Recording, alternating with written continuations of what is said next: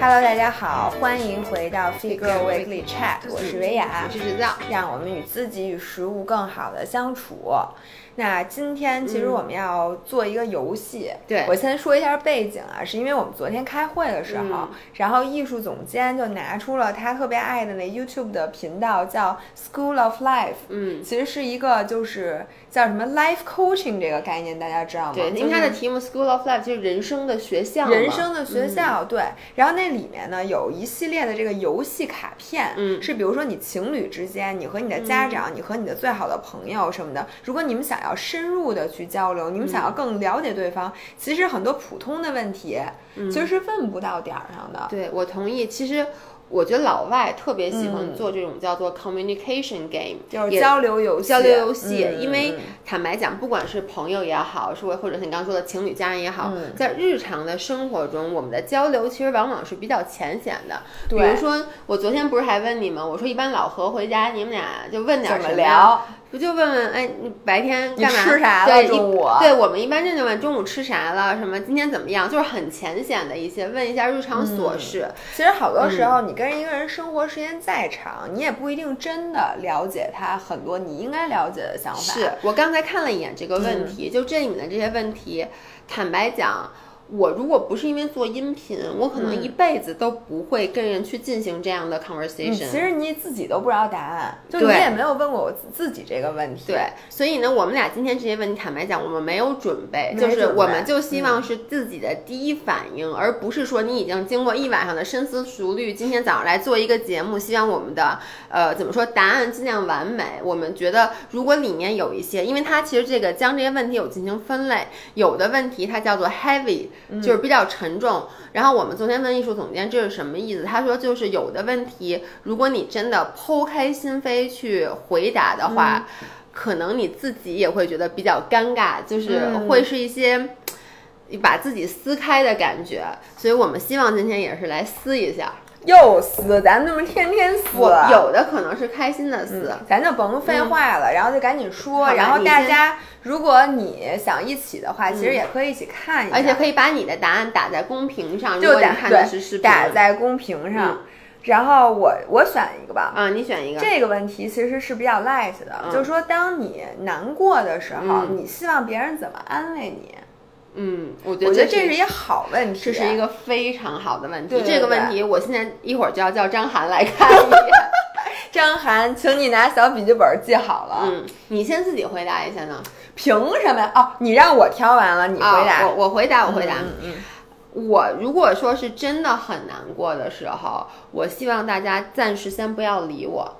就你知道，有的女生她会，比如说我现在难过，我需要立刻马上我的男朋友或者另外一边一半就过来安慰我说，哎，宝贝儿你怎么啦？什么之类的。我需要给我一定的时间，让我自己先去消化这个情绪。主要原因呢，一个是我当时很多时候我的，因为他用的词是 upset，、其实不光是难过，有时候你可能是不高兴，是一些负面的情绪。那这些情绪很多时候就是我自己知道它是不应该的，嗯、然后呢，我其实如果用理智的情绪去思考它，过一段时间它就被消化了。就是说，这个 upset 的这个情绪不是来自于外面人的，如果是他把我惹怒了，那他的确他过这时候过来安慰我是有用的。但很多时候我那个情绪莫名其妙，比如说我经常出小辫儿，梳到我的梳胳烦了，就梳到胳膊都疼了，然后我就一下就开始啊，就开始暴怒。那你说这个时候，如果张涵过来问说：“哎，宝贝儿，你怎么了？”我肯定说你管我呢，然后他肯定，然后我比如他知道我是梳头发，他说嗨，那就别梳了呗。我就觉得你了解不了解我？我今天这张照片我就是要梳着小片拍的，然后你根本就没有意识到我工作的重要性，就是我会有各种莫名其他的情绪会加在里面。但相反，如果这个时候家里没人，说实话啊，你表演给谁看呢？你可能啊叫唤两声，我一般就坐在那儿。就越来越好，然后呢，这个时候如果再有人过来安慰我的话，我觉得就会效果会好很多。嗯，对于我来讲呢，其实我没有这种特别表面上的生气或者 upset，我的 upset 呢一般就是真 upset。就是比如说我遇到了一个什么我想不通的事情，嗯或者说我们真的工作或者说生活什么的遇到了一些能举比较一个例子吗？我都不知道你什么时候会 upset。嗯，你上一次 upset 是什比如么时候？咱如果这段时间收入不好，嗯，就是挣不着钱的时候，那我肯定是心里就老想着这个事儿。嗯那我每次想到这个时候，我就会比较 upset。然后这个时候呢，我真正需要的是，呃，首先就是我是一个不会表达的人，嗯。我不会逮谁跟谁说说你知道吗？我最近特烦，因为我们公司嗯收入不好，嗯我从来不会在任何人面前，嗯包括我父母，我都不会去说这件事儿。但是呢，呃，如果能有一个人真的他看出了这一点，嗯和然后以及他给我提出的建议或者他安慰我的方式，嗯确实打到了我那个点上。嗯，这个呢，是我就需要和他一起沟通了，就这个对我来讲是最好的也。就是说你，因为 upset 其实是一个情感上的情绪，嗯。但你更希望的是别人给你一个理性的帮助。其实说白了就是我不需要情感上的抚慰，嗯，就是我 upset 的事儿是因为这个，你除非能把这件事儿解决，要不然的话，我宁肯让这个情绪过去，因为我是觉得，呃，跟别人去诉说这个情绪，不会让它变得更好。OK，因为它不是一个，就是说你心理上，比如说你不舒服的一个小事儿，你说出来可能就，比如说我对你不满意，嗯，我跟你你说了，哪儿不满意？你都特别满意，嗯就我对你特别满意，我跟你说了我就好了，对吧？但是这种事情呢，是你自己已经想了很多遍了，但他暂时就是解决不了，所以这种事儿我就觉得说出来。就是他也不高兴，我也不高兴，嗯。然后而且我特别烦别人给我提那种完全没有意义的建议，嗯。因为我知道我跟大多数人的说人说这件事儿，他一定会给给出的是我已经知道的这些建议，对。就对我并没有什么帮助。哎，你这个我一半同意，一半不同意。就你刚才比如说我说了，我有情绪，然后我这情绪过去了以后，如果是一个需要解决的问题，这个时候第一我还是需要别人情感上来。呃，cheer me up 一下，就比如说，哎呀，其实没事儿，因为你看，有时候我会跟你说嘛，你其实只要你跟我说这事儿没事儿，我心里其实我就算我知道他有事儿，也会让我心里好过一些。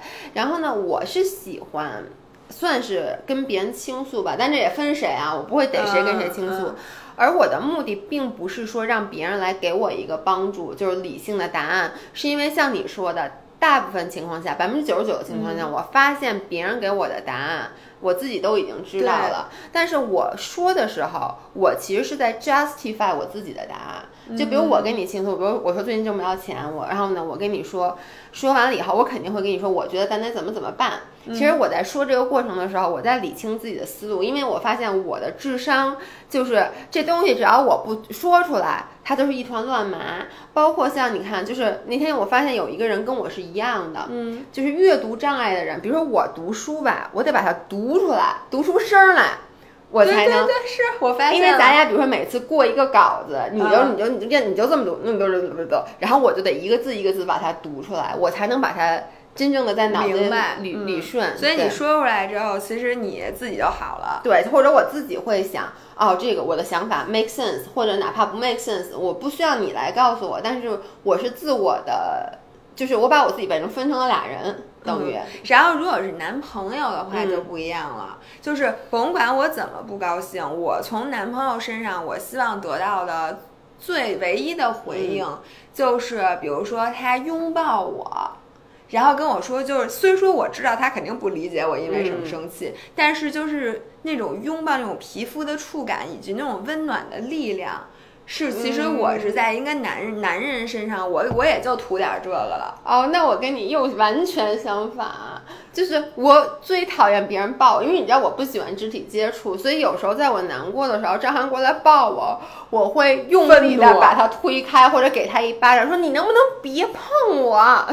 所以就是说，你是从男朋友身上，你就希望他别理你就够了。对，就给我空间。其实说实话啊，主要我不知道是不是也可能是张涵的问题，就 是我我只能说，在我真正生气或伤心的时候，男朋友干什么都没用。可能给我钱。如果说你要真的问我理想，ideally 就是，比如我家很难过，我就是因为那段时间咱挣不着钱，他啪一下甩给我一百万，说哎你买买点什么去，别别不开心了。这个时候我的 upset 就会很快缓解。然后甭管是什么不高兴，拍钱都好使，对，是吧？给发红包就行。哎，张涵经常给我，现在他都给我发红包，我刚发现意识到，就但是发红包也发不了一百万呀。对，但是就是说有点是点儿嘛。行，同学们，我觉得姥爷现在是在求红包，嗯所以呢，请大家知道姥爷不开心，都给他打赏，他就开心了，是吧？对，OK，我接下来第二个问题，嗯，这个问题呢，其实咱俩好像没有讨论过，就是如果你足够的勇敢，嗯，你会对现在的人生做什么改变？如果我足够的勇敢，或者对，你会对现在的人生做什么改变？我首先觉得呀，嗯就因为咱俩足够的勇敢，所以我们才可能就是自己去辞职，先把这事儿给干了，然后创业。嗯对我觉得我现在干的这件事儿，somehow 就是我勇敢之后的一个产物。嗯但你说，如果我再勇敢一点儿呢？嗯，我觉得我可能会拉着你，比如说，我们真的就首先就停更一段时间，嗯然后我们去寻找新的自我，比如说咱俩去非洲住半年，然后回来呢再去欧洲住半年，然后比如说我可能真的会希望我自己在这两年真的成为一名职业的这个自行车手，或者说职业的铁三运动员，嗯什么的。如果我再勇敢一点的话，我肯定是朝这个路子勇敢的。OK，其实你跟我想的差不多，就是我总是嘴上会说一件事儿，就我老跟张涵说，我说等到咱们比如说四十岁的时候，嗯咱们就辞职。我特别想去海边儿，就是能潜水那种海边儿，开一个那种 dive shop，就是那种潜店。然后呢，每天就潜潜水，如果旁边的岛子能冲浪就冲冲浪，就是过这种，我想问你，嗯。就是我每次啊，就是比如说我去万宁什么的嗯。潜水，呃，不是不潜水，冲浪。嗯。我刚到的时候，我就会看到那些教练呀、嗯。或者说那些开潜店的，就像我就说我好羡慕他们呀，闲闲云野鹤，嗯。然后天天都能冲浪，跟大海在一起。但是，一般到第三天，我就觉得，嗯，不行，我还得回城里，因为我就觉得那个日子对我来讲太单调了。我嗯我就能想象，我如果生活在那儿，我肯定待待不过三天。就像比如说，我到一个特别绝美的那大山里，嗯我就看到人家村民嗯住在那房子，然后就满眼就望着这大山的景色。嗯我第一天到了，我就会想，哎，我好羡慕他们，嗯真是天天推开门儿就是这景你想干嘛不就干嘛，闲云野鹤。但是我一般。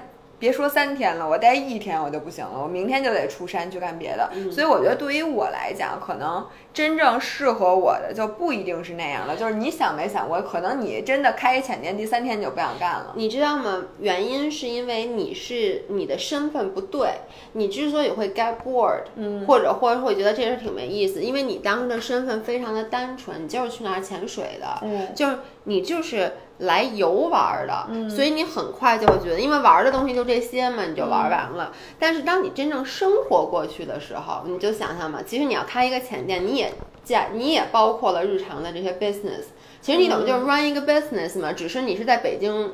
开一个咖啡馆，还是去海边开一个咖啡馆？说白了，等于说你整个它的整个生活会变得更加的复杂和丰富，包括你住在那儿了，你是不是得买房子？你是不是得装修？其实我觉得等于你就把生活平移过去，唯一的区别就是你的工作的呃场合和性质会稍微有点所以变化。其实你是享受在一个地方 settle down，然后做一个生意的。但是你这么想啊，你住在那儿，你并不代表你不能旅游啊。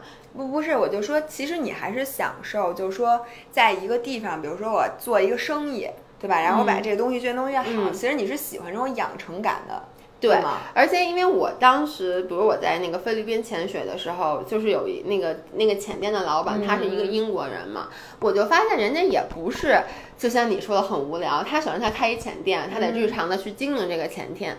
他潜水也有 off season 嘛，淡季，淡季的时候呢，他就全世界各地去玩儿，所以他的生活其实就是也是很丰富的。你就这么想啊，至少不会有一个。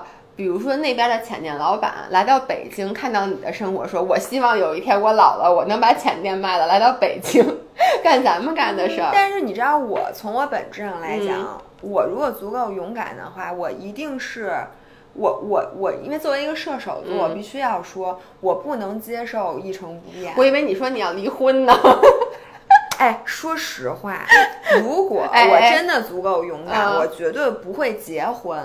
嗯，就是因为我觉得结婚本身对自己就是一个禁锢。作为一个射手座的人，我觉得其实我如果真的是可以不顾任何我的道德体系，就如果我有一天真的自由到真的真实到让我这个人完全没有包袱的话，我肯定是每半年换一个身份，就跟间谍似的过着这种生活的。就这半年在这个欧洲，那半年去非洲，这半年去亚洲，那半年去那个，我就希望我的人生就能。本质上，它永远就是没有关系。然后我每半年可以专心做好这个角色，但是半年以后我一定就烦了。但是你有没有想过，其实你半年并做不好任何一个角色。如果你每每半年都换的话，你就是所有东西你刚刚有了体验。你看你的自行车，你这骑了有半年，对吧？你没有。就是从四月份嘛，四月份，OK，三个月，你就想就在半年的时候，你可能刚刚的真正的体会到。我说的半年是一个虚词，OK，就每一段时间。对，就比如说，你看，我就不是有的人，他就找到爱好，比如我爱跑步，嗯，然后我就在要在跑步这条路上精进，然后我要比不停的比赛，越比越好，然后之后我再越比越长，什么就就这种。但我真的就是一个截然相反的人，我是一个浅尝辄止的人。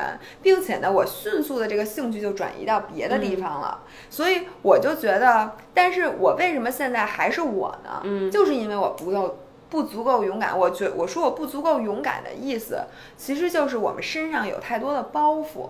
这些包袱是不好的吗？我觉得有时候包袱是好的。就人如果完全没有包袱，那他很可能就会走上各种各样邪门歪道。对，之所以有包袱，我们才能变成一个社会可以接受的人。但是呢，你的心底呢，又总藏着对那个没有包袱的人的向往。对，其实就是永远是。你吃着就是吃着碗里的，你看着锅里的。就比如说像你刚才提到婚姻这件事儿，我还记得你当时刚你结婚之前，你是特别犹豫和迟疑的，就是因为你就很怕这件事儿会不会改变你。就你当时觉得这件事儿，你就你当时就跟我说，你说那我就该不自由了。但我必须得说，婚后你婚姻生活适应的非常的好。连我婆婆都说说，我觉得我儿媳妇这辈子没白活。对，就你完全没有你以为的那种，我因为被婚姻禁锢了，我会变成一个不自由就不快乐的人。不是的，你在这个婚姻里面找到了婚姻里面该有的幸福，所以就是我。我跟你说，你绝对勇敢的人就是那个 free solo 那人呀，真勇敢。不是他勇敢，不是因为他比我们强，是因为他有病。我觉得他那个神经系统跟咱长得就不一样。其实我觉得足够勇敢，或者说绝对勇敢，其实就是一种病。绝对勇敢就是说明什么？说明你没有恐惧，你不考虑后路，你不考虑你一定会伤害到别人，并且你这个人，你的这个道就是你是没有道德标准的，一定。嗯，而且你知道，很多时候我们就像我，我经常会去羡慕那些所谓很勇敢的人，嗯，但是我不会去做他，嗯，就是所以你问我，如果我足够勇敢，我的足够勇敢就止步于我能够说放弃现在的工作什么之类的，就说我辞职，然后我去干一件新的事儿，但是我甚至都不足以勇敢到说我放弃我北京的一切。因为我你说这是牵绊，让你没法，比如说每隔半年换一个地儿，但我觉得这是我幸福的根源。你真让我说那样很潇洒，我觉得很多时候那个潇洒是外人看起来的。当然我不知道啊，我觉得每个人的性格是不一样的。有的人他可能很喜欢，就是世界各地的换。你知道这像什么？像像小时候，我很羡慕那些经常转学的孩子，因为我觉。你能理解吗？因为我觉得他们去过各种各样的学校，尤其你知道，小的时候咱们都没怎么出过北京。然后呢，有的孩子就是什么一开始在海南上的一二年级，因为父母的原因去哪儿上哪儿上了三四年级，完在哪儿上了五六年级，等于你就觉得，然后他一说就是哦，海南的什么什么，广州的吃的什么，我就觉得他好渊博呀，他好有见识啊。但是呢。他们自己会觉得他们很不开心，他们特别不想转学，因为他觉得每一次转学他就失去了他的那些朋友。那个一方面是牵绊，但一方面其实是他们幸福的根源。对，我觉得这跟人和人真的不太一样。对，下一个问题，嗯。你觉得最好的分手方式是什么？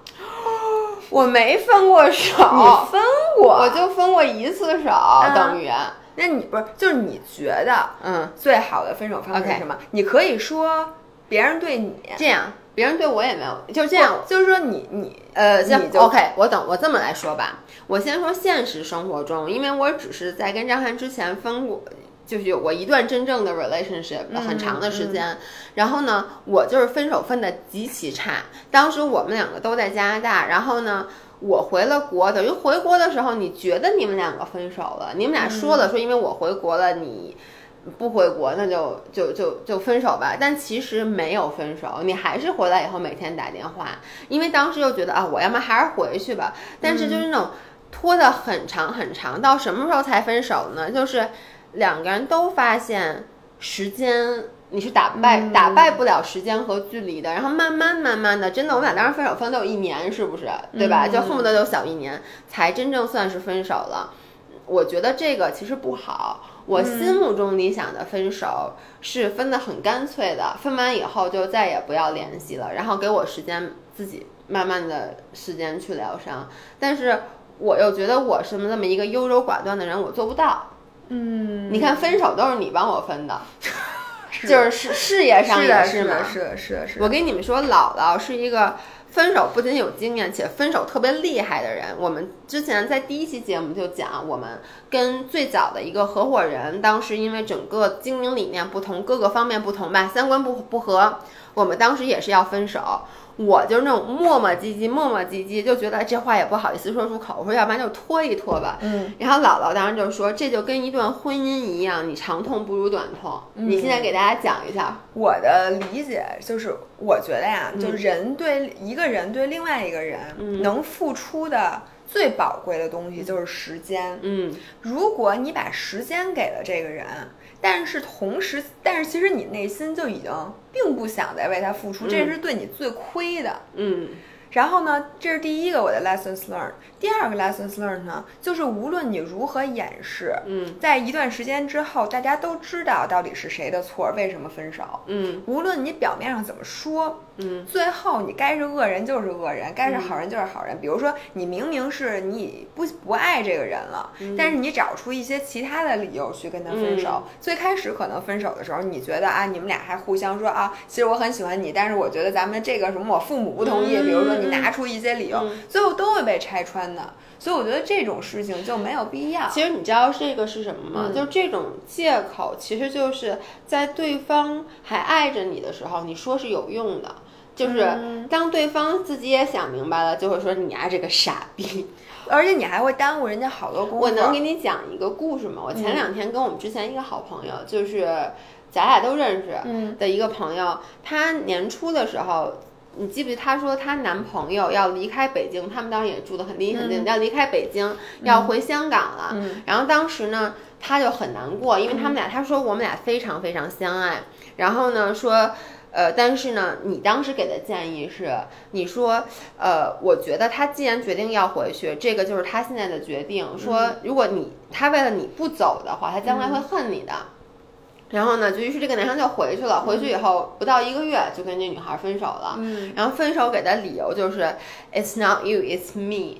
嗯这是第一，第二就是说，我觉得我的事业，因为他当时为什么要回香港，为什么要走？他当时给的理由是，我觉得我现在在北京吧，我没有事业，我没有站住脚，我没有资格跟你在一起，我也没有资格娶你，我是想娶你，我才要离开你啊。嗯，然后呢，分手之后，然后你知道最后分手的就是说我离开你一个月，我发现我事业还是不行啊。最后你知道给的什么原因吗？嗯，我觉得我跟你在一起，我太快乐了。他的原话我的天哪！我太快乐了，以至于我没有危机感，我不能 push 我自己进步，我必须要这个痛。我离开你以后，我很痛，这样子呢，我才可以进步。然后当时那个女生就很伤心，很伤心，还还还很很感动，对，他妈就是个傻逼。然后他现在好了，反应过来了，那天跟我说，我他妈气死了。对，所以我就说，我之前也是会，我心目中的我自己嗯不是薄情寡义的，嗯就是我心目中我分手一定是他妈为你好的，对，然后一定是为了我就觉得我配不上你，我嗯恨不得得跟人这么说，再跟人分手。但其实根本不是因为这原因，嗯我就是不喜欢你，或者我觉得你嗯就是配不上我，反正我就觉得你不够好。所以后来分手呢，我就我最开始就会在没分手之前，我就会给他说，就在我还很喜欢这个人的时候，我就会跟他说，我说我告诉你，我这人可能有点不靠谱。你跟老何说了吗？老何我想问你是怎么跟老老何，老何，对不起，我这人有点不靠谱。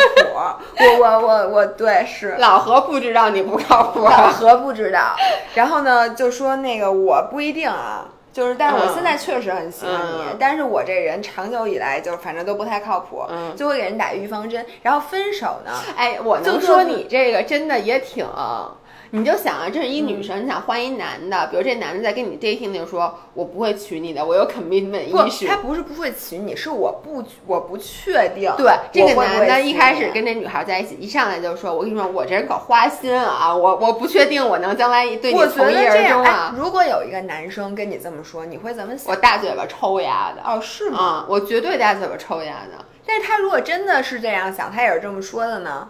不是，就是，那你为什么要跟我在一起啊？因为我现在喜欢你，但是我不确定我会喜欢你多久啊，因为我这人就花心啊。那我就会跟他说，我跟你说，我这人暴怒啊，我不确定我哪天就能拿刀打死你。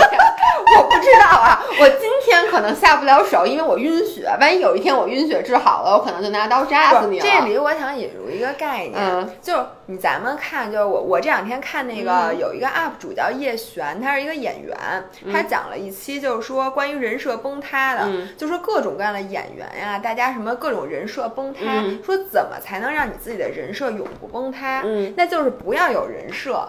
就是嗯不要有人说，首先他就不会崩塌。其次是你真的是要做一个真实的人，你嗯千万不要做假装另外一个人，因为你嗯装的装着就是你肯定装不好的，对吧？我承认的嘛，我确对，实所以就说，如果对，所以对于对于我来讲，因为我就是一个我说不清哪天可能就不喜欢这个人的人，为了保让我的人设不崩塌，因为你如如果我、我想变成你这样人，我演一特专一的，嗯我最开始就跟人说，哎，我这人可特专一啊，我告诉你，嗯咱俩就好好，咱俩好一辈子。不，但我跟你说啊，你这就在那站着说话不腰疼，你嘴上这么说，但你对那人特好，就是你不得不承认，你是一个行为上就是我行为上也是真的，我也不是假装对人家好 exactly，啊。所以就是。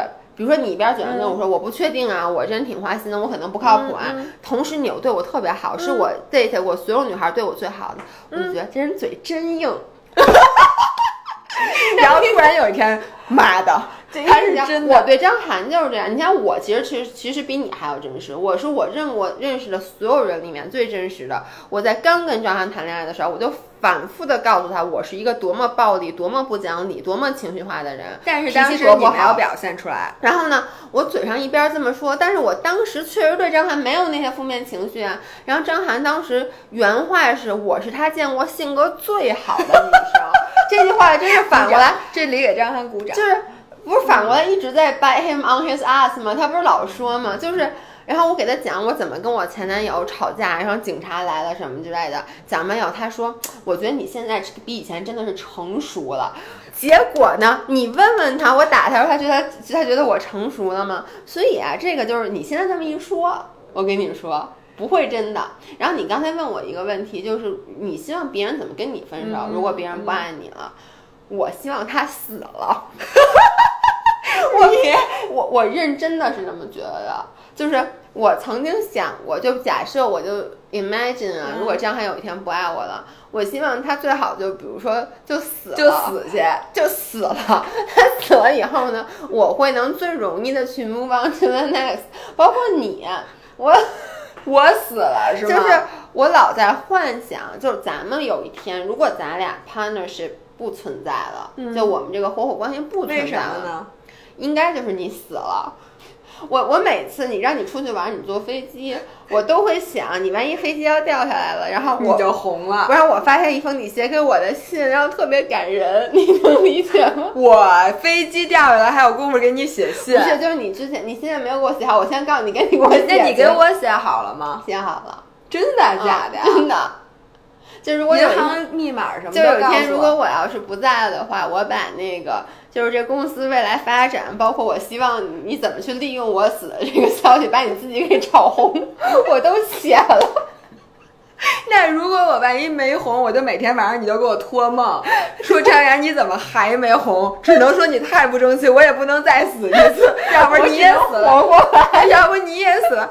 哎，等会儿啊，我这个音频要要要，要不然要不然你也死了，然后呢，这样的咱俩可能就红了，跟那个什么梵高似的，都是死了之后才红的，是吗？对。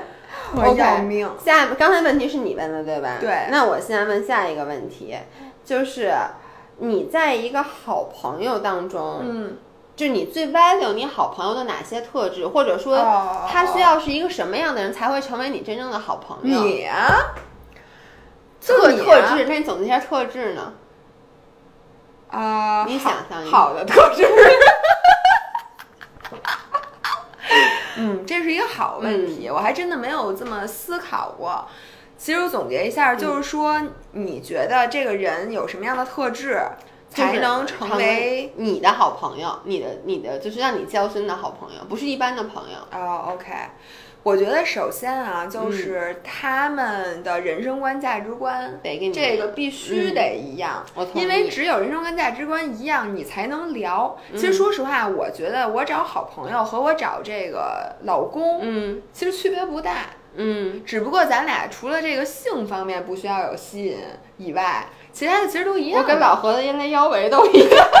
你们俩个头儿也差不多，反正也可以互相是。但我就觉得，就是、嗯这跟找老公对我来讲是一模一样的，嗯因为这都是你可能人生中你能陪伴你时间最长的两个人了。嗯对吧？人生观、价值观这样子呢，你们俩才可以在一个层面上对话。嗯要不然你永远不要想让他能够对理解你，对吧？然后我觉得这个是长板，嗯就说他需要在这方面。嗯另外呢，他不能有那些短板，比如说就是如果你不能接受的短板。对，这就其实也跟找老公一样。嗯就比如说这个人人生观、价值观跟你一样，但是呢，他是一个特别懒惰的人。哎呦，你看我干 嘛？你你看我干什么？我的懒惰在指就是他不愿意为自己的人生去努力，这样子的人呢，他其实很难。和你长期的在一个平台上，比如说现在你们俩是在一个平台上，比如说学校同学，嗯。你们俩人生观、价值观一样，嗯。但他是一个超级没有执行力的人，但是你又是一个嗯。超级有执行力的人，嗯。这样的人不可能做你一辈子的好朋友。对，只有他也是同样在不停的进步，嗯。你们俩就算是在往完全不同截然方向的方向进步，你们俩还是可以有话聊的。嗯。你们俩的这个圈子什么的水平，以后也都会差不多。嗯。我觉得这个对我来讲是重要的。你知道，对于我来说，嗯。如果一个人想跟我成为特别好的朋友，嗯我觉得其实最重要第一点就是这个人得是。不能像我这么懒，就是在维护友情方面。啊你发现没你发现没有？我是一个，就是有段时，就是在咱俩工真的一起工作之前，其实很长一段时间，经常我就会消失，或者说我很少去主动的约你，每次基本都是你约我，嗯就是吃饭呀什么之类的。这并不是你看，你绝对是我这辈子最好的朋友，但并不是我不愿意去约你吃饭，而是我本身特别缺少这种主观能动性，或者我嗯。本身很少是一个去约别人就是你在情感上就是一被动的人，所以甭管人家跟你约会还是说朋友约你，都是那个接受邀请对的。对，所以就是比如说，你看，像我很少，包括群里面很少，我是艾特所有人说，哎，咱们是不是聚就组织聚一下啊，或者嗯其实你约一下想？去，对但是没人组织你就不说了。对，包括就比如说像单独的个人的朋友，你就其实你看我大学的时候有很多很好的朋友，像 Jasper、玲玲什么之类的，我们嗯是非常非常好的朋友。但是呢，回国以后，坦白讲，我们的联系非常非常少。嗯，这个就是因为我本身是一个被动的人，他也是一个被动的人。说实话啊，就是大学的时候，我的那个好朋友，就是他一回国，我们俩见面，感觉什么都没发生过，就感觉就是。依旧是特别特别好，就是岁月没有在我们身之间造成隔阂。但只要他一不在北京，他一走，我很少主动的或我 never 主动的给任何人发一个微信说，哎，你最近怎么样？你什么？咱们要不要约个饭？我是从哪一点上意识到这件事儿的呢？就是你知道前两天是欧阳的生日，欧阳是一个以前我特别好的一个嗯 gay 蜜，然后呢，我就意识到。第一我忘了他的生日，嗯第二就是我们之前关系那么好，我们俩之前有两次在咨询公司和后来到那个大企业外企，我们俩都是同事，我们俩每天一起下楼买咖啡，就关系非常非常好。但是自从我离开了这个公司，他也离开了那个公司。我我好像没有想到过，我说我主动的，时不时的去给人发个微信这信个，毛病，所以就是我需要，如果真的想成为好，就特别特别 close 的好朋友，我希望对方要时不时的瞪我一下，提醒我说，哎，我还在，咱们赶紧出来一下。明白。嗯然后我还有一个，就是说这个这个人得具备自黑的能力，嗯就我不能和一个不能。不能接受自黑的这个这个文化的人，是的，作为好朋友，是的就是我我内心啊，其实我是喜欢比我优秀的人的，就是我玩儿的人，嗯我希望的是这个人是比我优秀的人，但是比我优秀的人有很多人为什么做不了朋友呢？嗯就是因为他把自己放的。就是你比我优秀，你不能觉得你比我优秀，你也可以觉得你比我优秀，但是你不能拒绝跟我分享你不优秀的地方。嗯我是觉得两个人做朋友，一般什么时候就开始你觉得，哎，这个人可以，就是你说你一个特傻的事儿的时候，嗯他回报的是你另外一个他特傻的。或者就说你可以直接说你这个傻，就直接你可以去嘲笑他的一些对点，对对对对他不会生气的时候，没错，我你这个说的特别对，就咱俩认识另外的。一个一对儿好朋友，其实我必须得说，他们俩其实人都没有嘛，他们俩就是我们认识另外一对儿好朋友，也是两个姑娘，他们俩关系特别好。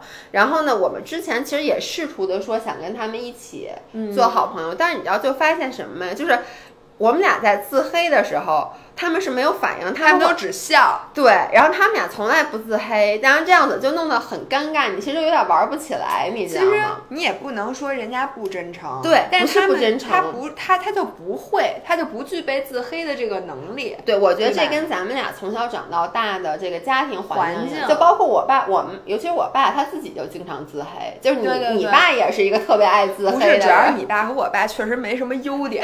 你说他不自黑，他就没法说话了。你 说他们俩有什么优点？是不是？对而且对不起啊，对不起。而且家里面就是经常听到爸爸妈妈互相去埋损汰、互相损，然后整个家庭的关系都是这样的，所以你就觉得这个是你跟一个人亲近的表达方式。但是很多人的家庭他是正常的家庭，说句实在话啊，张涵他们家就是一个比较正常的家庭，嗯就是他们家不会。他爸从来不自黑，他爸也从来不损他妈，他妈也从来不损他爸，就是一个非常正常的家庭为什。么那么损呢？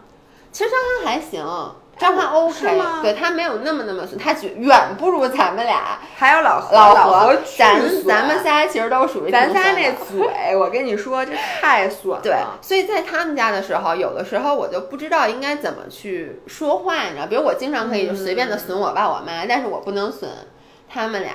我觉得你说的这，但不是说他们不真诚或他们有问题，也可能主要可能是咱们有问题。咱俩确实有问题。我下面一个问题就要问这件事咱儿。俩的问题是什么？你嗯发现你们家在哪些方面是特别奇葩的？就和其他的家庭都不太一样，就是嗯奇葩的点。就你们家啊，不是你。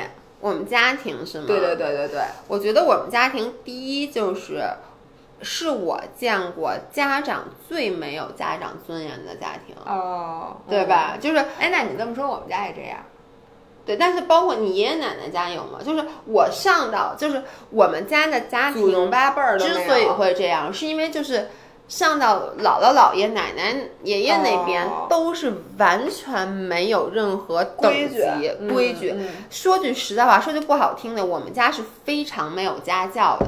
我知道很多家里面，比如说你这家这个桌子没坐齐人，就要等一起来饭。啊嗯我们家是哪儿管，就从来就是大家自己吃自己。对，上来就吃，而且或者就是，比如说这菜刚摆一个，我就坐在那就开始吃，而且我们家也没有说要给爷爷奶奶没吃的，你要给爷爷奶奶留，爷爷奶奶吃，然后哦什么这种都没有。那我正常。我们家我们家是我真的见过最奇葩的家庭，到什么地步？我小的时候，我很小上幼儿园的时候，嗯我会跟我爷爷有这样的 conversation，就是我爷爷，我特别喜欢我爷爷一个东西，嗯我说给我，我爷爷说我不给，说你这小孩儿不懂就弄坏了，然后呢。我就说，那你死了这东西能能留给我吗？我爷爷说，那我死了不都是你的吗？然后我就说，那你什么时候死啊？就是真的会，而且我爷爷完全不生气。当然那时候我小，我不懂事儿，所以很多后来，你知道我长大了以后，我跟老师说话，我就记得我在上小学、上初中的时候，我经常被罚站或者什么，就是老师说我说话不尊敬、不尊重他们。那可不吗？对，就是，但是问老师你什么时候死啊，我就可以不写作业了。那你知道，就比如说我跟老师，我会以前就跟老师说，我记得特别清楚。有一次我跟老师说，我说你胡说八道，就是老王，然后老王就让我罚站在那个他办公室门口，他就说你好好想想。但是我就怎么也想也想不明白，这有我就说我又不是骂你，我不开玩笑吗？就是我们家就是一直是这样的，从小到大，从小跟姥姥生气，跟爷爷生气，跟奶奶生气，而且我就记得，比如说我会规定我爷爷不能走路，必须要坐我推的那个那个带轱辘的椅子，就因为我要让他只要坐了就得给我哎钱。我想问你，他们只是跟对你有这种容忍，还是他们互相之间也这么说话呀？你妈会不会说你姥爷问他爸说你什么时候死啊？呃，不会就不会这这，我只是举一个例子啊，但是就是。我爸跟我爷爷就整个这个家庭里面是没有任何等级的，所以不是因为惯你，不是因为惯我所有的人都所有人。这就是为什么我从来没有过在就 table manner，就是所谓的 table manner，在桌上。就是餐桌礼仪。对，然后呢，像我小时候就是肯定是要我姥爷先吃，姥姥他们都先吃，我才能动筷子，我还不能把这个是。呃，不能不端碗，就这样吃，然后不能把筷子插在米饭上，对对对就这些。你知道我吃饭不能出任何的声音，还不能怎么着，你们都没有。完全完全，你知道我吃饭都经常把脚翘在桌子上，就是当然了，我不会在一大桌子人吃饭的时候这样做，就是这个，但是这我觉得不是。就是自己后来你慢慢的就懂事儿了养成的。我说的那种，我们家没有家教，是那种不会像你说的，比如我在吃一东西，就张涵老说我说。你怎么不管别人？你给你妈留点儿，就是我没有这个意识。我长大了，是因为你变成了一个另外一个人，嗯你原生家庭对你的影响小了，你意识到啊，我要给妈妈留，给爸爸留。嗯小时候都没有，就稀里糊涂吃自己的。我的感觉，你们家就是一丛林里边对的家庭，就是一堆大猩猩，然后互相之间没有任何的 manner，对你想我就是妈妈还会抢孩子吃的那种。我妈不会，我妈会让着我，但就是我作为小辈儿，没有过被树立过规矩。包括你看，我从小跟我爸那个对话，你就想，你记不记得你去我们家，然后我爸想吃稻香村，当时我说你给我们俩跪下，我就给你吃。你像我爸一老头儿就给咱俩下跪，了啊，大家已经听不下去了，到这儿你让你爸跪下才能吃稻我是。开玩笑，因为我爸我爸有糖尿病，但是就是但是我觉得大家现在，请大家把你们的愤怒，然后对爸爸的那个同情打到公屏上。对就是你不要再说下去了。呃，我再举，我。最后说一个，就因为而且比如说像我爸有抑郁症嘛，然后我爸有时候他可能会你爸犯病，抑郁症不是白来的，都我让你会气的。我会很生气，就我会跟他很严厉的说，我说你先不许闹了什么之类的，甚至就是。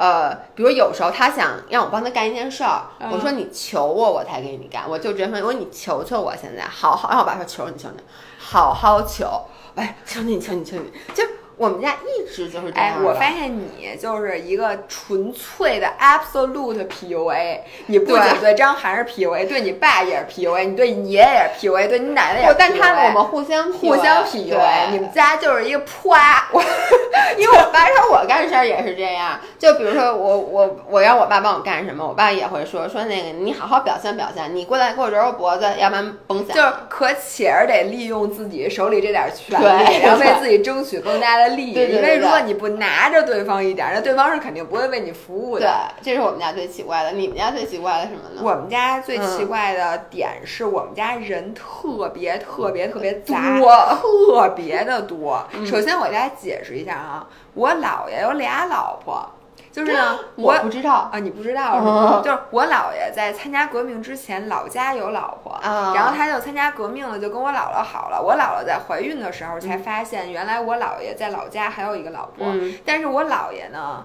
和我姥姥当时他们俩的生活条件比较好，嗯于是呢在解放之后就抚养了就是。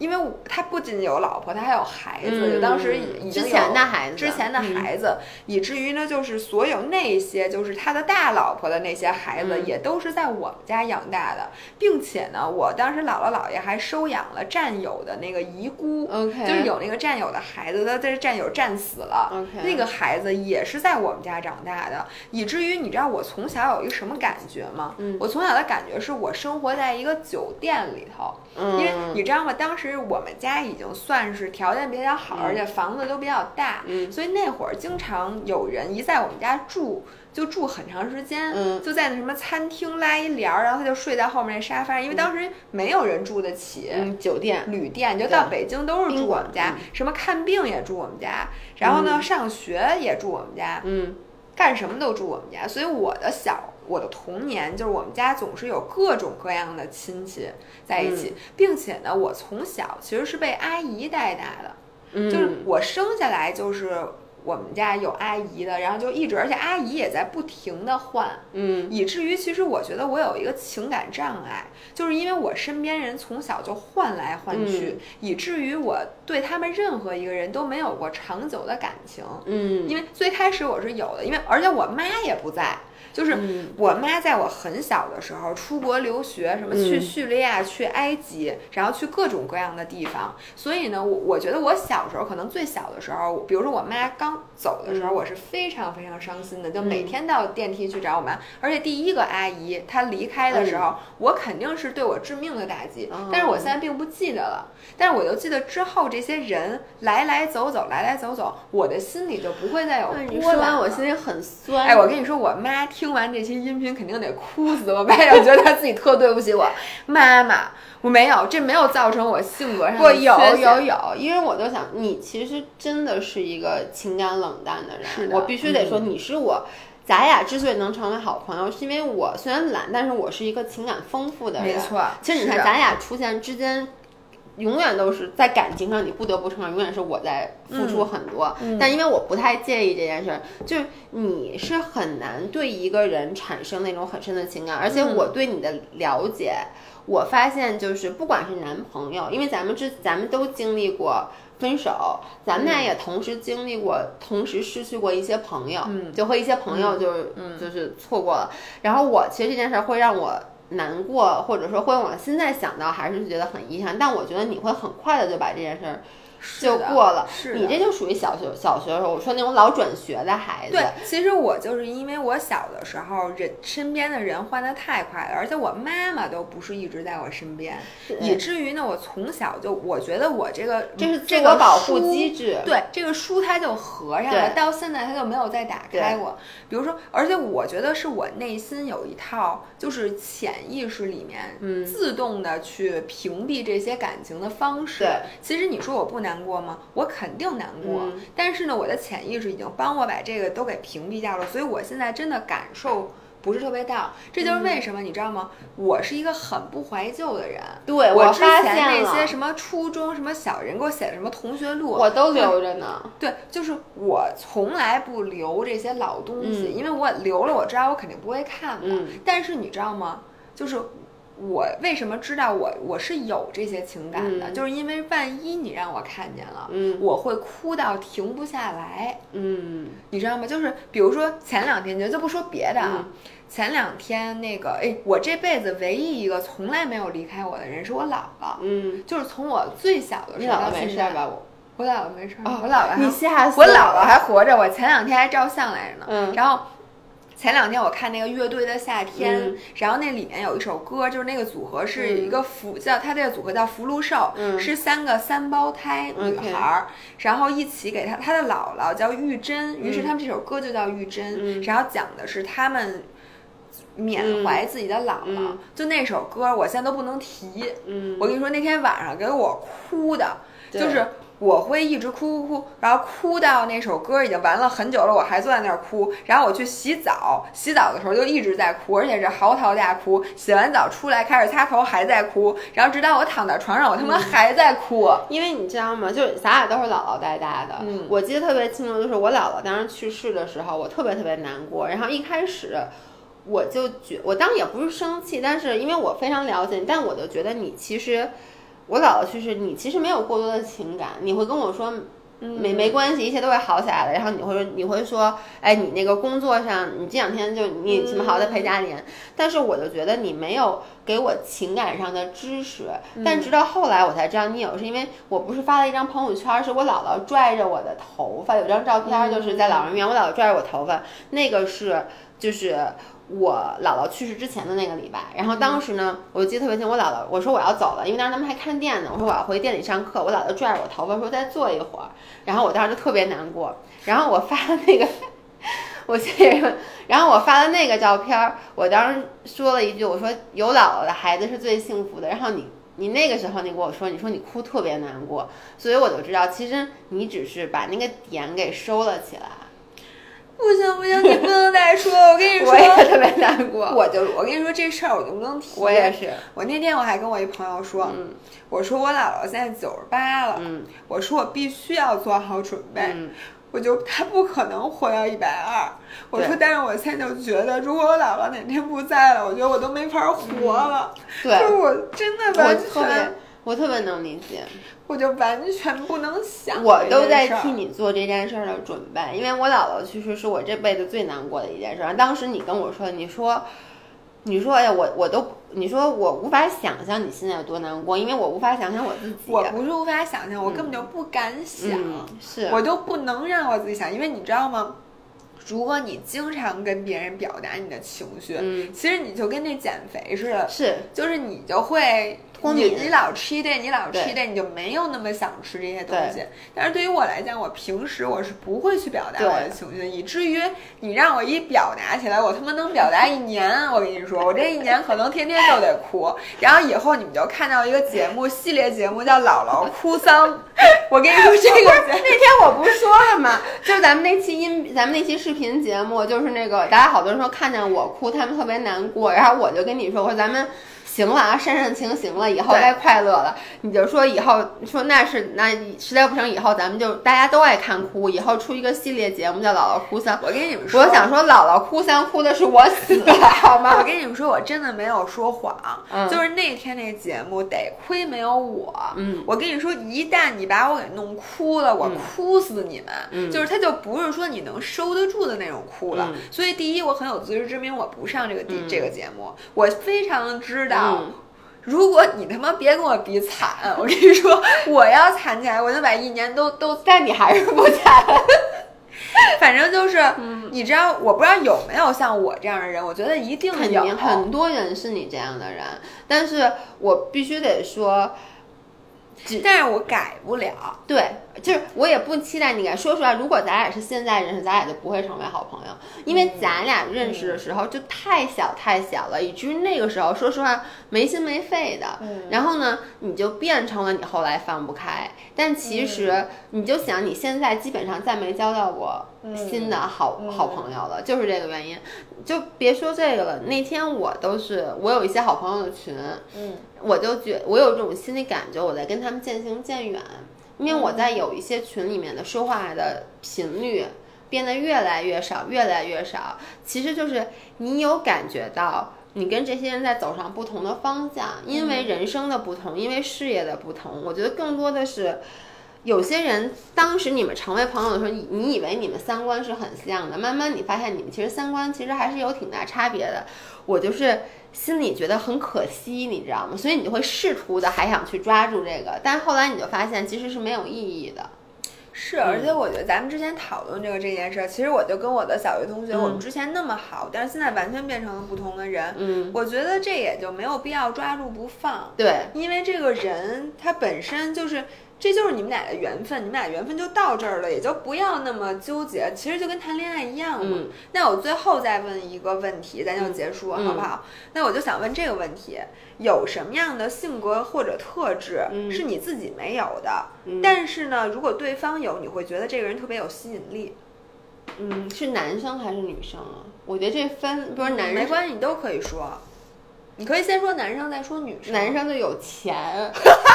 什么性格 character trait？对我，我跟你说，不，我一直都有钱是一种性格，有钱是一个 trait，是他的一个特质。哦行，就你爱一个人，你很多人都说拜金不好，unpopular opinion，我觉得拜金没有问题，因为他的钱是他的一部分，对不他？之所以有钱，一定是因为他或者他们家具备一些别人不具备的稀缺资源或者对能力对。我觉得有钱并不可耻，因为我是觉得现在很多人觉得自己有就是有钱，不敢说，反正就是我觉得嗯这种事，你你喜欢有钱和你喜欢帅的这两个有什么区别？没所以我就说，当对方很有钱的时候，这就是一个我没有的特质，但对方有，我觉得他很迷人。你现在认识这种对方吗？我觉得咱也不认识什么有这个特质的对方。所以我在等霸道总裁，我就你知道，我从小就觉得我会很爱霸道总裁，就是因为我觉得他很有钱，但是我 so far 没有遇到过霸道总裁。同学们，请你们把这件事看法打在公屏上，谁认识霸道总我裁？赶紧给哎老爷。我遇到过总裁，但是不太不太霸道不太霸道，有点老。老啊，不是人家有钱没钱跟老有什么关系啊？嗯你不是有钱就迷人吗？那人家那人家有钱怎么就又不迷人？迷迷迷你这 double standard 迷人迷人迷人，还有吗？嗯，如果是女生的嗯话，我觉得就是你这个就会让我觉得很好，就是叫什么呀？就是安全不是安全感很强，或者情绪稳定。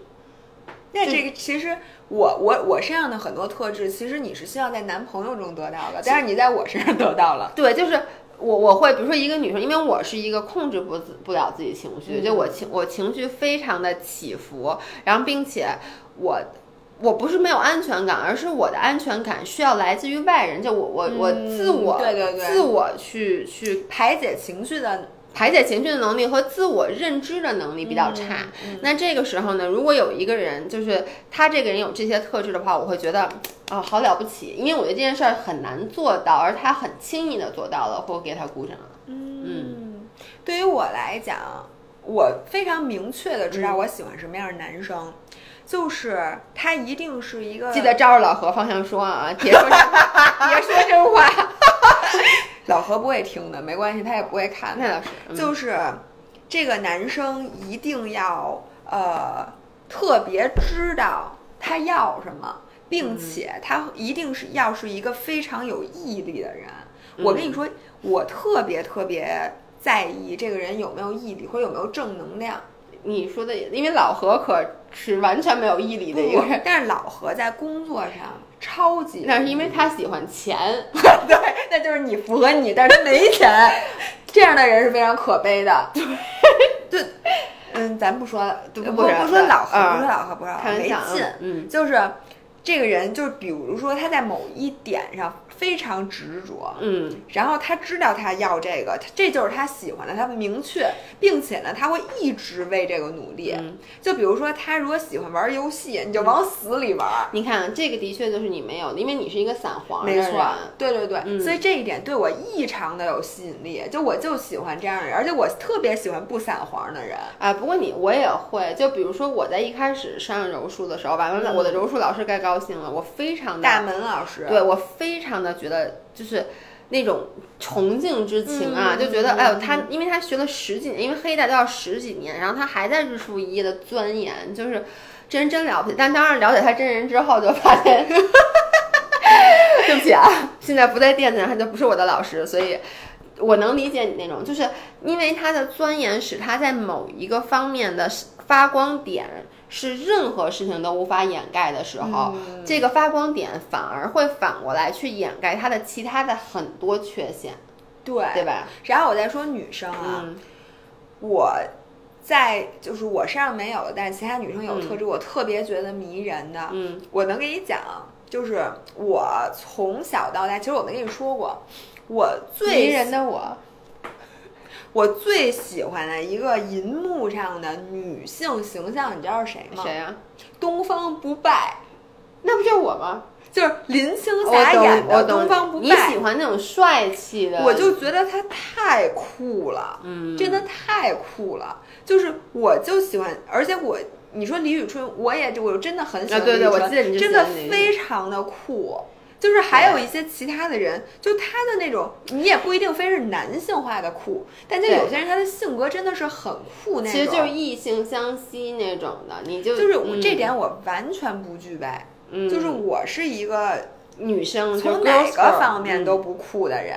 所以我之前为什么一直想纹身，其实就是因为我觉得我纹上身之后，我可能就有点那个气。咱俩说了好几年也没见你纹身，不是是因因为我觉得我纹上身可能也不一定有什么用。对，而且我觉得你可能你纹上身就不不是你了，其实就没有必要。很多时候你没有必要说，我明明性格都，比如我性格就不是一个，我就是一个很温柔、很温柔、很很很软的女生，嗯，我非要去在打扮非要练铁三，我这不就是我吗？我跟你说，我就是一个如此纠结的人。我为什么？我现在想明白，我为什么要去干这些运动，或者有些人就故意制造反差，就是因为我觉得我是不是通过一些外在的标签，嗯人家就会觉得可能我就更靠近东方不败了呢？嗯，但是其实我觉得大多数时候这个尝试是徒劳的。对，但括是就这些人，就如果就其实你就是，就有些时候就我觉得你三号就那个点就、嗯就是我不具备的。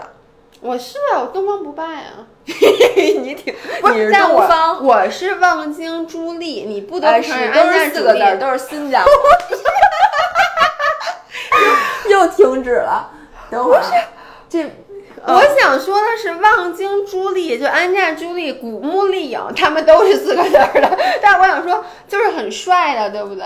您那滋水枪就那么点儿了，你还帅呢？不，但是确实我承认，就我高中的时候，嗯是看见你的时候，嗯我觉得你这个人很酷。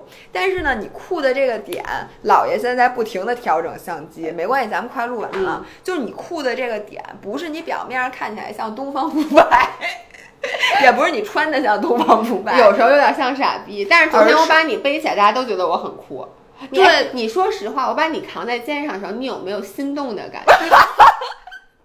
你有没有啊？我说实话，没有你有那么被男生抱过吗？没有那你没有心动的感觉吗？